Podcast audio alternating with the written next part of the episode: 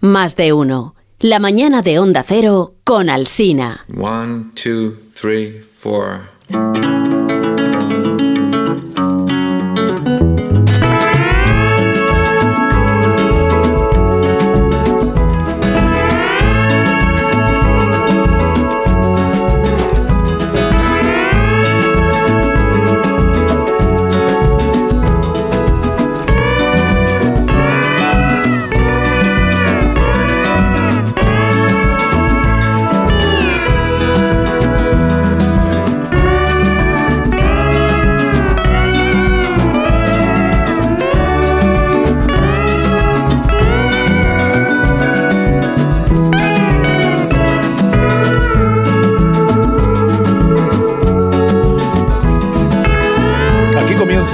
Cultureta de por las mañanas de los viernes en las emisoras de Onda Cero, que es una cadena de radio que está en, en auge en España, en todos los lugares de España y también en algunos lugares que no son España, pero donde se nos eh, sintoniza a través de la app y de la, y de la web. Onda Cero, la cultureta de los viernes. Con Sergio del Molino. Buenos días, Sergio. Buenos días a los oyentes de España y de Andorra y Gibraltar, que también se escucha Onda Cero. Sí, claro que se Claro. escucha. Se Y en la frontera de Portugal se escucha muchísimo, además. Y en el mismo Portugal. Eh, también en Portugal. Guillermo Altares, buenos días. Hola, ¿qué tal? Buenos días. Muy bienvenido. Gracias. bienvenido. Eh, Rubén Amón, buenos días. ¿Qué también. tal? Buenos días. Buenos días también para ti. Y falta, bueno, Rosa Belmonte, ya saben los oyentes que está... O sea, igual algún... Queda algún oyente que no sabe todavía dónde está Rosa. Qué mal genio tiene Bowers. Es evidente que necesita unas vacaciones. ¿Qué le parecería un viajecito a lo largo del Nilo? Ahí está. Es lo último que se me ocurriría. Hay dos cosas en el mundo que odio, el calor y los paganos. Sí, pues iremos. Bowers, las maletas.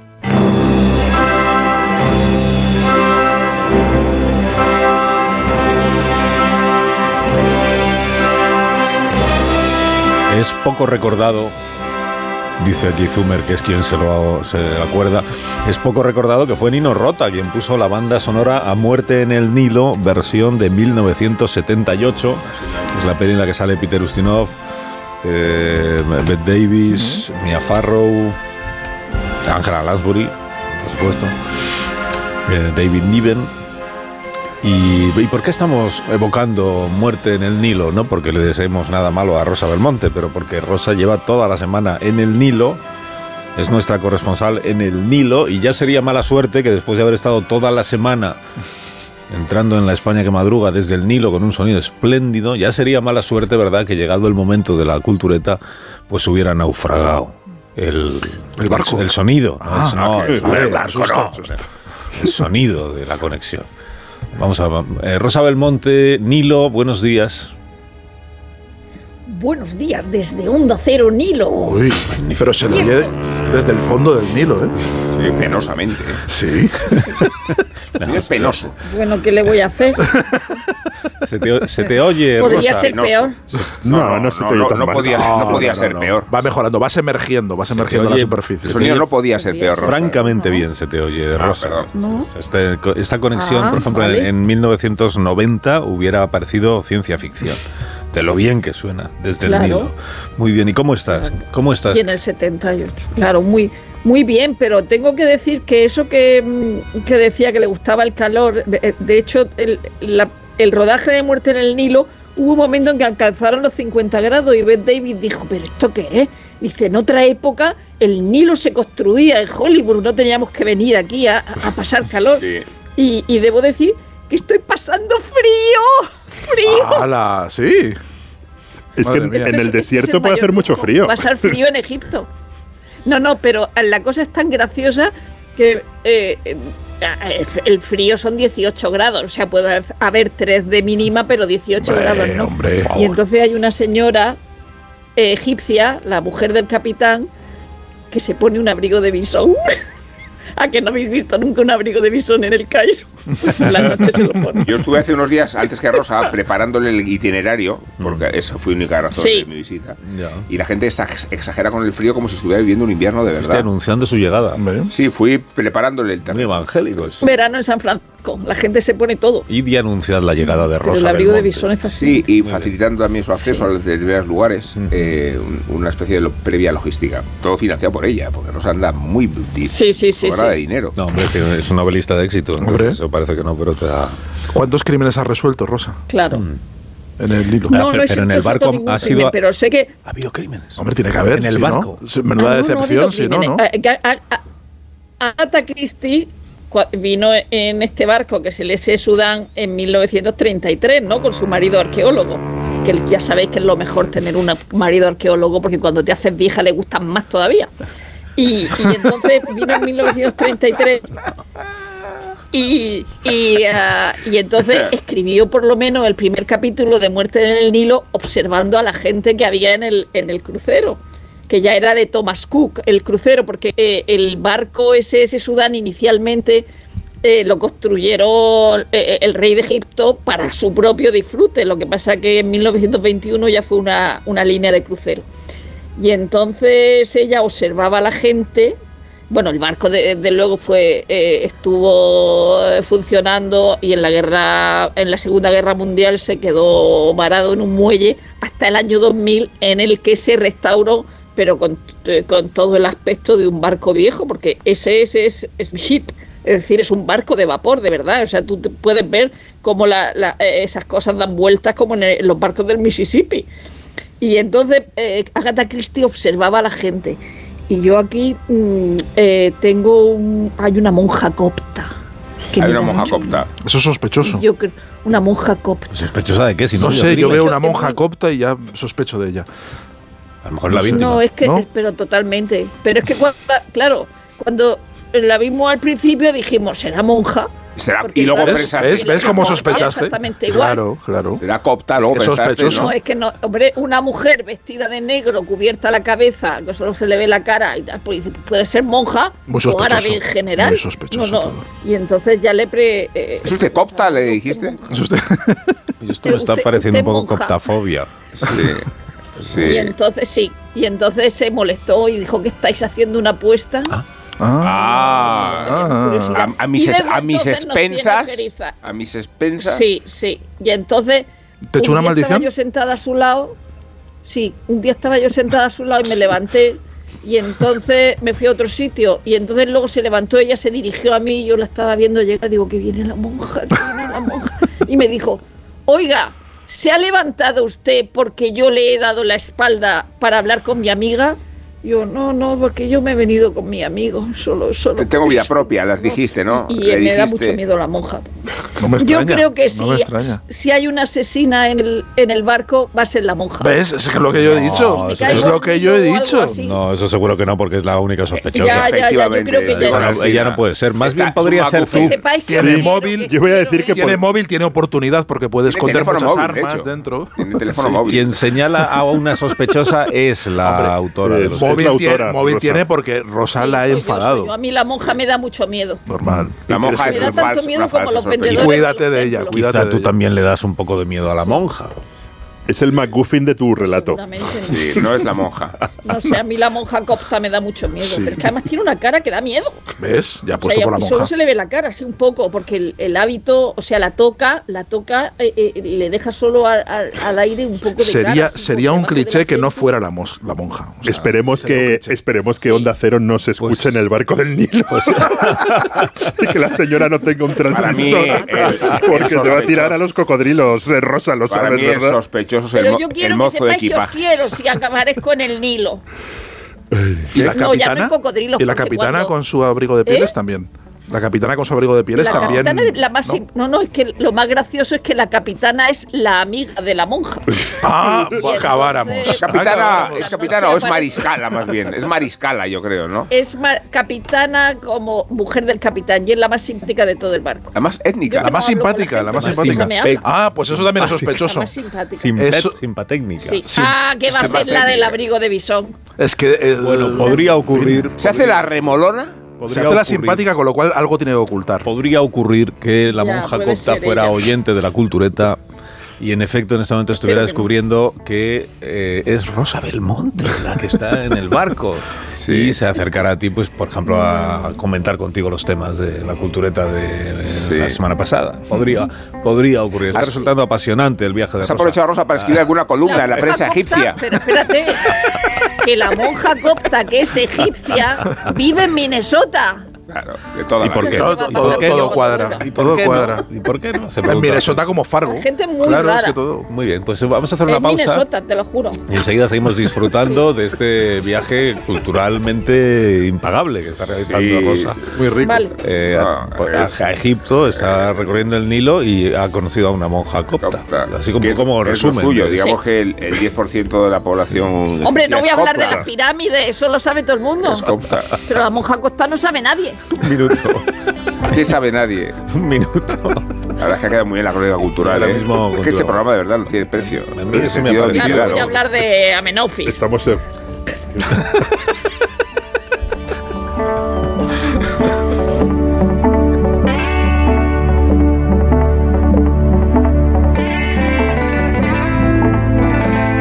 Más de uno en Onda Cero, donde Alsina.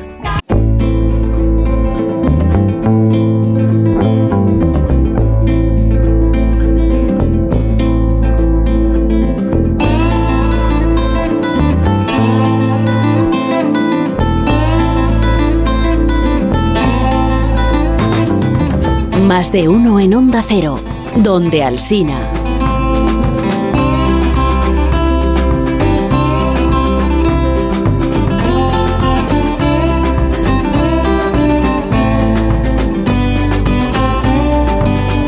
Seguimos en la cultureta de los viernes por las mañanas de Onda Cero, no confundir con la cultureta de los viernes por las noches o madrugadas en Onda Cero, que es eh, se llama tiene el mismo nombre, la cultureta y las mismas personas, pero es otro programa.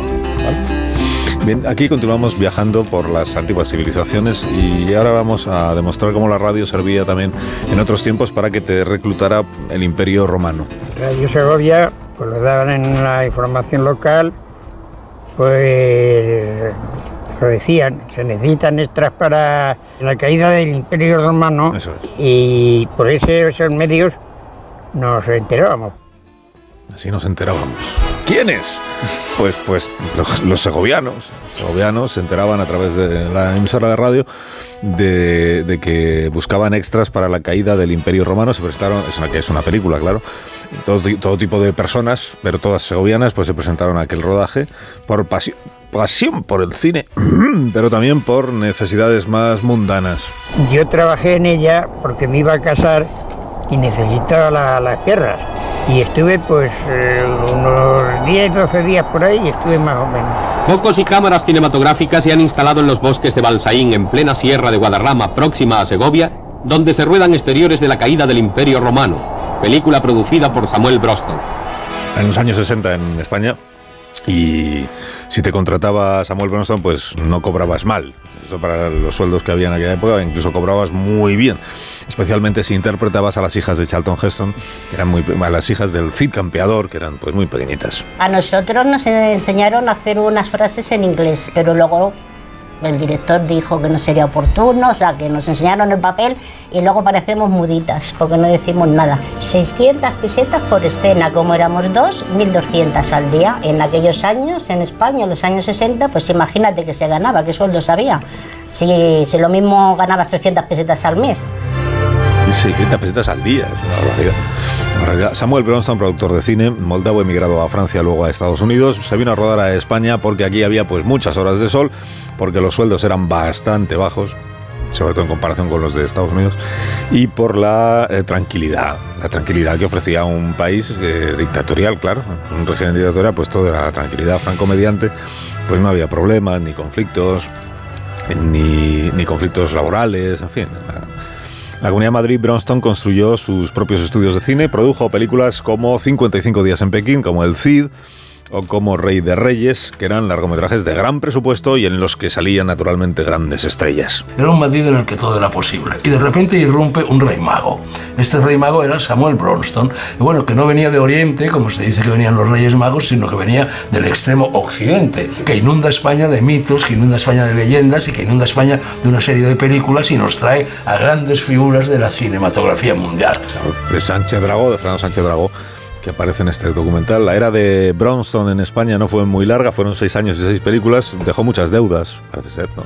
pero también una contribución muy duradera para nuestros profesionales del cine de aquí. Yo creo que fue la formación o, o la colaboración en la formación de decoradores, figurinistas, técnicos de cámara, de producción, de sonido, de todas las especialidades en, un cine grande, en un cine de, proporciones muy, muy superiores a las de la industria en los últimos 40. ¿no? Es un documental que se llama Samuel Hollywood contra Hollywood, dirigido por José Cabanac y, de, y Juan Antonio Tirado, compañero nuestro también aquí en la radio, Juan Antonio Tirado. Es un documental que se estrena el próximo mes de marzo, pero que los culturetas pues ya han tenido oportunidad de ver. Además de que tenéis la oportunidad de ver las películas que hizo Bronson en, uh -huh. en España. Bueno, ¿qué, ¿qué os pareció? La, historia es muy bonita. La historia de, de, de Bronston en España es preciosa y, y, dan ganas de ver las películas. Y además porque aparece, aparece las escenas con la, muy bien elegidas en el documental porque aparecen las localizaciones, que si el acueducto de Segovia, que si el monumento de, del retiro con el estanque, eh, con el estanque vacío para poder instalar la, la, carpa de circo, los sets que se construyeron para 55 días en, en Pekín. Eh, dan muchas ganas de, volver a ver, a sumergirse en ese, en ese cine de enormidad. Y es curiosísimo cómo se revolucionó el país en tan solo, en tan solo seis años Samuel Bronston, que venía además por eh, el dinero, evidentemente, porque eh, los sueldos eran bajos, por el sol, por el clima, por todas las cosas que se han dicho, pero también porque había una industria. Porque en España también ya había una industria que había, se había forjado en, en los años de la República y él construye su imperio sobre los cimientos de, los estudios Chamartín. Y, hay, un montón de técnicos y un montón de gente que ya está, que, está lista para ser empleada y lista para ser formada en esa, en esa industria, cosa que no existía en otros países ni tan abundante ni a tan buen precio, ¿no? Y entonces para, para Samuel Bronson, que, que, era un outsider, era un tipo que, que, trabajaba al margen de los estudios y que conseguía financiación por ahí por donde podía, era un conseguidor que, que iba por libre, pues le venía muy bien, la verdad que le venía, le, vino muy bien mudarse, mudarse a España y instalarse en su cuartel general antes de hacerse una casa. Eh, estuvo un tiempo en, en el Castellana Hilton y ese mundo lo cuenta muy bien. A mí me gusta el documental cuando salen todos los técnicos, los extras, por supuesto, las hijas del Cid, la, el, el, el, señor segoviano que se ganó unas perras para la boda, todas esas cosas, eh, ese mundo eh, retrata muy bien la España en la que en la que aterrizó en la que aterrizó el productor y el cine que revolucionó en ese momento, ¿no? Y, y es, es muy entrañable, la verdad que es una historia que ya conocemos, que conocemos bien, como diría Rosa Belmonte, esto ya se sabía, ya se sabe y se sabe mucho, es verdad, pero no te cansas de saberlo, igual no te le ha, cansas. Igual le ha dado una pátina actualidad al Valle de los Caídos, ¿no? A la historia. Sí. sí. lo digo, igual, sí, lo, sí, sí. lo digo porque él concibe un documental al abrigo del Valle de los Caídos, de Cuelgamuros, y le eh, concede al caudillo la posibilidad de titular el propio documental, que el caudillo titula El Valle de la Paz, refiriéndose a la concordia y a la conciliación la que paz de los cementerios. El, el, proyecto en la medida en que el fraile protagonista de la aventura tiene familiares de los dos bandos y con esto se nos trata de trasladar que es un lugar de memoria que merecía eh, eh, más o menos canonizarse. Y, y, es interesante por la habilidad con la que Bronston teje sus vínculos con el franquismo desde ninguna fascinación ideológica ni política, pero con toda la picaresca que suponía hacerse amigo de un régimen que le concedía oportunidades extraordinarias por la precariedad de los sueldos, claro. por la riqueza de los paisajes. A ver dónde vas a encontrar un país que a la vez te ofrezca la montaña y el mar, el, el desfiladero y el desierto, ¿no? Y 3.500 y los pinos Y y, 3.500 y los extras. pinos que solo hay en Navacerrada y en la Selva Negra, por y eso encima le la del al Romano. caudillo con el Cid. Eh, eh, o sea, no, no cabía mejor, mayor Pero- ejercicio. Eh, eh, hay que recordar que Bronson está enterrado en las rozas a, a petición propia y que había un vínculo también eh, honesto y legítimo con, con lo que fue España para él, mucho más allá de sus vinculaciones políticas y las relaciones que tuvo que mantener con Franco y con Fraga, eh, puesto que eran sus interlocutores habituales y con los que creó un círculo de, de- casi de, de protección, una burbuja de, de identidad que, que le dio mucho Sí, resultado. ¿no? si resumimos el documental en una frase, es decir, o sea, un señor que llega con lo opuesto a la isla de Elis como judío emigrante, emigrante de, de- de Moldavia, que entonces era el imperio ruso con los pogromos y no sé qué, y que acaba construyendo los escenarios más grandes que se han construido jamás en una película, que son Sí. los de los de la caída del imperio romano. Y eso, hay un momento en que alguien lo dice, dice, no, no, ahí no había, o sea, yo creo que a un espectador contemporáneo hay que explicárselo, dice, ahí Mm. no había efectos digitales. O sea, si querías, de repente, claro, o sea, era- todo se tenía que construir y, y De que hecho, hacer, y hay de una hecho, cosa... en 55 días en Pekín ocupa, eh, eh, emplean solo la mitad de los decorados que construyen. Claro, y, solo la y- mitad. y, por ejemplo, en 55 días en Pekín, de repente, claro, en, en España entonces no había una comunidad china. Y, y- y- y tuvieron que traer, Traer chinos, chinos del Reino Unido. Y entonces, cuando llegaron aquí, como sin ellos no podían rodar la película porque no podías duplicarlos digitalmente, de repente empezaron a pedir más dinero y dijeron, no podían hacer la película. Y yo justo busqué en el, el país un testimonio que recordaba de, mm, de Bill Lyon, que es un periodista histórico del país, aficionado a los toros, un, un No, gran aficionado a los personaje. toros, te lo he dicho antes, no. No, matador, matador de de toros. toros. Bueno, yo le he conocido en su faceta de muy aficionado. Matador de alternativa, ¿eh? y- y Bill, que es un tipo adorable, fue extra en 55 días en Pekín. Ah. Y cuenta su aventura como le, le raparon, le pusieron uno- una, una coleta y que y le pagaban 150 euros, 150 pesetas y un bocadillo de jamón, que era una enormidad. Y el gran problema que tenía es que había unas lanzas de cartón piedra que no pesaban mucho y unas lanzas de madera maciza que pesaban muchísimo. Entonces, claro, el que le tocaba la lanza que pesaba en la batalla era mucho más agotador. Y en los descansos, lo suyo es que el de al lado no te diese el cambiazo, el cambiazo de la lanza. Y luego Bill también fue extra en la caída del Imperio Romano, donde hizo de bárbaro. Y al- ahí lo cuentan que. O sea, es que es todo tan brutal. De repente hace frío y encargan, no me acuerdo de la cifra, como mil, mil plumíferos. O sea, el gran misterio es de dónde sacaba la pasta. Bueno, al, al final no, no, no hubo pasta, se- pero. se arruinó, de hecho. No, se, se arruinó, se pero es, hay que vaciar el estanque del retiro, lo vacío. Hay que construir. no- O sea, era. mm, Los Tiene, caballos. tiene- tiene mucho de picaresca la historia de Samuel. Bronston. Tiene mucho de picaresca. El tío iba rascando aquí y allá y conseguía pasta de Sí, todo el mundo. se oye una voz desde el Nilo, ¿no? Sí, desde el Nilo alguien quiere hablar. en el porque Nilo que se eh, dice de has Samuel de- has dicho del, del estanque del retiro y claro, cuando vacían el estanque, ponen el, el, eh, circo, hacía un frío que te morías porque subía la humedad. Y, pero lo, lo bueno, más allá de la industria y de que la gente se ganara sus pesetillas y de eso, generar una industria en España y que, en y que fuera supieran lo buenos que eran los técnicos españoles, es toda la leyenda del chisme que trae de Hollywood a España. Sí. Aunque a veces intervinieran españoles. Por ejemplo, eh, Sara Montiel estaba casada con Anthony Mann cuando Anthony Mann hace, dirige el CID, ¿no? Y entonces todas las mañanas Sofía Loren recogía a Anthony Mann en su casa de la calle San Bernardo. Y todas las mañanas, o una sí, una no, eh, Sara Montiel fingía enfermedades para hacer esperar a, la Loren y fastidiarla, pero es que llegaba hasta el médico, no le pasaba absolutamente nada. Y luego hay, hay otras cosas graciosísimas que ha contado Enrique Herreros en su, en su libro, que, Benito Perojo solía alquilar un duplex que tenía al lado del Bernabéu a Charlton Heston. Y como Charlton Heston era muy agarrado, cuando salía de los estudios Bronston de rodar 55 días en Pekín y se iba a su casa, le decía al chofer que cogiera leña del decorado porque el duplex de Perojo tenía chimenea y piscina. Y el mecánico cargaba con todos los troncos de madera para no gastar él. Y- y- y toda esta historia se generaron gracias a Samuel Bronston, que eh, el- en el documental, que no lo he visto entero porque no tengo muy buena cobertura, eh, sí, eh, eh, sí he visto la imagen esa de, de Andrea Bronston, la hija, mirando con, con tanto cariño las imágenes antiguas de, de su padre. Hay que recordar que, que- que Andrea Bronston es un personaje muy conocido en la España de los años 70-80, es decir, era la novia eterna de Camilo VI, eh, amiga de Miguel Bosé, es decir, que, que, que ella no es un personaje desconocido en absoluto. Y una de los 800 Pero hijos sí, de no Samuel Bronston, nosotros. ¿no? ¿Cuántos tiene? No sé, 800, 850. En, en la- en el documental solo salen 700.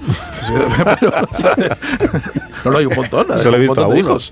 Sí, sale hablando uno al principio y luego, ¿sabes? Sí, salen un par más. Yo solo he visto a uno que no se sabe muy bien la historia de su padre. No que se sabe muy bien. Y luego hay otros. Los orígenes de mi padre son Hay un otro que vive, que, que está. Cuando conoció a la, a la mujer de Jack London, no sé muy bien. Hay otro Igual que vive aquí, en Tucson, Arizona, que tampoco sabe mucho. ¿Para qué O sea, en general no saben mucho los hijos. Sí, sí, sabe más la moja copta. ¿eh?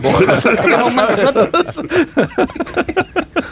Y, y, ta- y también, o sea, claro, era todo tan complicado cuando Nicolás Rey o se pone enfermo o se cabrea o no sé qué y de repente te encuentras con una peli con 55 días el Pekín sin director y tienes que ponerle la segunda unidad, pero luego no le quieren poner de, de- de director, sino que se, se- Nicolás Rey se, se niega y tienen que, y el, ¿cómo es? La, el sindicato de directores mide cuánto ha rodado cada uno y entonces le van a poner de director, pero como Bronston, que es un pillo, no era del sindicato de productores, dice yo no tengo por qué acatar esta orden. y queda como Nicolás Rey y otro, otro histórico del país, Ángel, el crítico de cine Ángel Fernández Santos, estuvo en el rodaje de, fue como ex del rodaje de 55 días en Pekín para ver rodar a Nicolás Rey y nunca lo vio. Es como- es que- es que todo- no- nunca, nunca apareció es que es una Rey. historia de piratería también, realmente, sí. porque están en una eh, fuera de jurisdicción, o sea, se vienen a España porque aquí no rigen las normas de un Hollywood hiperregulado. Las leyes eh, en general. Las leyes en Las general no, leyes no nada. Entonces, eh, claro, se pueden saltar a la torera todo lo, que- lo, lo- lo que dicen los sindicatos de Hollywood, de actores, de guionistas, de, de directores, de lo que sea, y hacer lo que les da la gana, evidentemente, es, en España. y es alucinante que el tipo nunca se rindiese y que en los, y que en los 70 mm, décadas después de todo esto intentase montar una peli sobre Isabel de Castilla. Ahí, y las imágenes de Ramón Menéndez Pidal al lado de, al lado de Charlton Heston. Vamos a escuchar ese pasaje del documental que sale ahí, la, la historia de la película que no fue, la película sobre Isabel, eh, Isabel la Católica, eh, contado por Garci, Mm. ahí estaba Garci, y, y por Sánchez Dragó. Pues yo estaba en una semana de cine español en, en Nueva York y por medio de Pilar Miró, que era la directora general, me llamaron, si no yo hubiera pensado que era una broma, que Broston sabía que estaba en Nueva York y que quería hablar conmigo. Me llegó la noticia de que Bronston acariciaba el proyecto, la idea de rodar esa película conmigo como guionista sobre Isabel la Católica. Entonces, por supuesto, yo dije que sí. Fui a verle, ahí en Manhattan, me dio un, un guion que era el de Isabel la Católica, que quería hacer, era de Fernando Sánchez Dragó. Encantado, el proyecto me, me gustaba. Seguramente yo era una persona bastante indicada. Y el guion era bueno, ¿eh? era estupendo. No dudamos de que Sánchez Dragón iba a decir de sí mismo que era una persona indicada. que era la persona indicada. Por no decir la única, ¿no? Capacitada para él la empresa. así, él era así, pues era. sí, por pues eso era lo así, decimos, ¿no? claro, porque era así. Y el guion igual, y el guion no se sabe dónde está, o sí. No sé, se llegó a escribir, no se sabe, ¿no? Sí, sí, había un Sí, guion encuadernado. Garci Bronston se lo tenía un enseña. guion encuadernado que se lo enseña. que se lo Pero, enseña. pero no hay, o sea que no. Lo tendrá llanta. Pues igual. Claro. Habrá que preguntarle. O alguno de los 700 hijos de. También. Bronston. Lo tiene, pero es una pena que ese guion no se podría re- retomar eh, el proyecto. Se podría retomar Isabel. Bueno, el, propio Bronston cuenta también, contó en su momento también esta historia del intento de hacer una película sobre Isabel la Católica. ¿Cuánto costará Isabel la Católica? Yo creo tenemos un presupuesto ahora de 7, 7 y medio millones de dólares. Señor Broston, ¿usted tiene 10 millones de dólares? Yo no tengo, mis banqueros tienen. Yo no tengo. El, el- el Esa dinero- frase es buenísima. Yo no, pero dame, pero dame 10 minutos. dame. Pero luego tenía una cosa súper súper moderna de que ahora pasta, eh, Sergio Trusser mejor que, que nadie que se hace con los libros.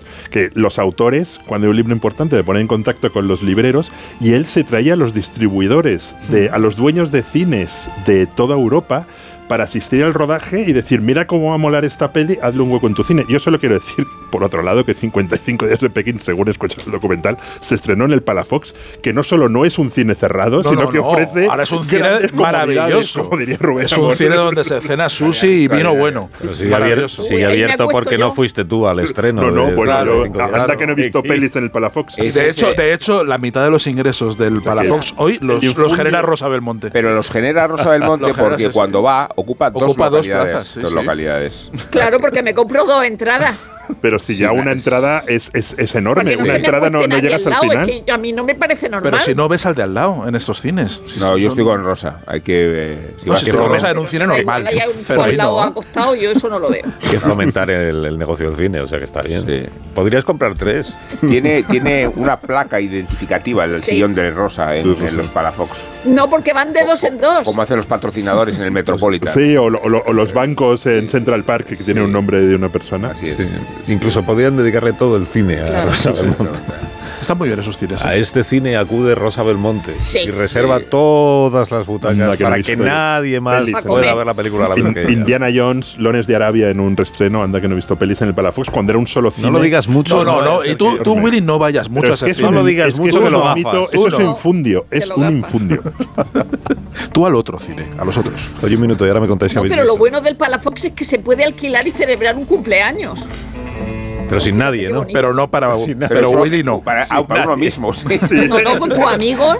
Solo el que cumple. Minuto, ahora mismo volvemos. Más de uno en Onda Cero, donde Alsina.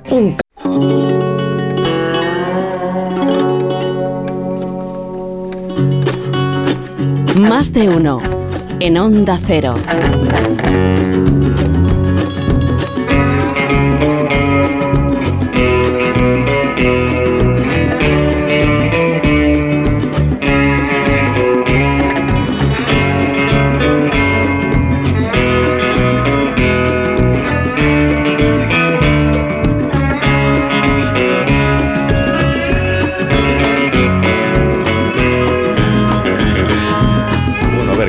Tres minutos para que termine la cultureta, buen- la cultureta de por las mañanas, aquí en Onda Cero, en, en más de uno. En películas de, de Pincha estreno. Samón y no responde, ¿eh? Es que está, está, Está, ya está pensando en. está ya preparando lo de esta noche. El programa de esta noche. Pero Que, que que habéis visto la, bueno, esta ya la había visto ¿Cuál? la de Perfect Day se Perfect llama. Maravillosa. Sí, Yo no, yo la había he visto, visto, esta- yo la he visto esta semana. Ah, la habéis visto de vosotros Sí, sí, también. sí. Confirmo, confirmo la impresión de Rubén y, la, y subo. Y subes la apuesta. Subo. No, me Sí, parece. yo también. a- a- primero, no sé cuántos años lleva Wim Wenders sin hacer una película de esta altura. Mm. Después es tan insólita que está rodada en Japón, en Tokio, toda en japonés. Sí. Y estéticamente es una maravilla, sin que el preciosa, ejercicio de preciosa. estilo se imponga a la naturalidad con que está contado. Y después es tal apología de la rutina como camino de perfección, porque es la historia de un señor que se dedica a limpiar baños. Es verdad que limpiar baños en, en Tokio es como limpiar museos. El, sí, el, el baño más sucio de Tokio de las está cosas- más limpio. De las cosas más bonitas de la película, y, es raro, pero son el desfile de baños públicos de Tokio, que son Claro, alucinantes. Bueno, pero Cada uno es- más raro que el anterior. Es, una cosa muy es, una cosa muy especial, porque son los baños públicos de Shibuya que están hechos por los mejores arquitectos japoneses. Sí. De hecho, los Ah, baños que ves son como un premio Sí, Pritzker, un no sé qué. O sea, es como una especie de escaparate internacional de mire usted lo, lo limpios Luego, que somos en en, esa sociedad japonesa donde los sentimientos se contienen tanto y donde el- se ensimisman los ciudadanos con su propio mundo y su propia vida, llevada al extremo de la pervivencia de un tipo que no tiene televisión, que renuncia a cualquier expresión de No la vida no tiene, ni, capitalista. no tiene ni ducha, ni baño, ni nada. Tiene, Y- vive, duerme en un- vive en un tatami. Y en la vida esta sobria, estoica, vamos a llamarla así, No, no, eso es, no estoico. Sí. encontrar su camino de perfección eh, con el, el menor intercambio de relaciones posibles. Eh, la única excepción es su sobrina que aparece un rato. Y, y la repetición de las cosas, ¿no? el eterno retorno de las cosas. Es una película preciosa. Bueno, pero tiene muchas cosas, tiene una historia muy. No iba por, por terminar, el ritmo oriental de la película, como si Wim Wenders fuera consciente de en qué cultura se encuentra y la idea circular del tiempo por la Sí, misma sí, razón, sí, ¿no? sí, Es, sí. es maravillosa la película. Y el minimalismo de la Yo he película. limpiado también. muchos retretes de pequeña en el colegio y no me siento nada identificada con este señor. Porque esos son muy Claro, pero es que los limpiabas, no los limpiabas en Tienen botones. No, estoy que es- si lo limpias en Shibuya sí te sientes identificada. Pero en Murcia es Te difícil. Que tocaba limpiar igual en un sitio y eh, en porque a todas eh, las eh, estudiantes os tocaba limpiar o solo a ti porque estabas no, castigada. solo a las internas. Ah, las solo a las internas. Sí. Teníamos que limpiar el colegio y entonces a veces nos tocaba fregar escaleras y no como toda esta De gente ahí- que habla siempre de ahí fregar viene- de ahí viene tu gente, pues Yo he desconfianza. muchas escaleras De ahí viene tu desconfianza la monja copta. con las monjas. De ahí viene Sí. tu resquemor. O sea, es más por monja que por copta, entonces. Es más por monja, o sea, temes, temes que la monja te Claro, mande a pero es que limpiar el baño además es copta. del SS Sudán. No, y los retreteros muy asquerosos. Bueno, que nos vamos, que, que Ah, llegan las noticias del mediodía. Las cosas de los media. programas de radio que terminan. A la pero cuando uno termina, otro empieza. Bueno, este aún no termina, pero Sí. es, es la cultureta de la mañana sí termina, pero empezará otra a la una y media de la madrugada. Creamos un puente, ¿no? Conceptual. No, eh, no. Adiós, Jamón, hasta esta No. noche. Adiós. Pues no. adiós, Willy, te escuchamos Adiós. esta noche. Adiós, Sergio. Adiós, adiós. Adiós, Rosa. Adiós, adiós. Adiós, adiós. Un poquito de... camino de Luxor. Ya, ya le sigue contando esta noche, Rosa, desde el Nilo. Ahora seguimos. Más de uno. En Onda Cero.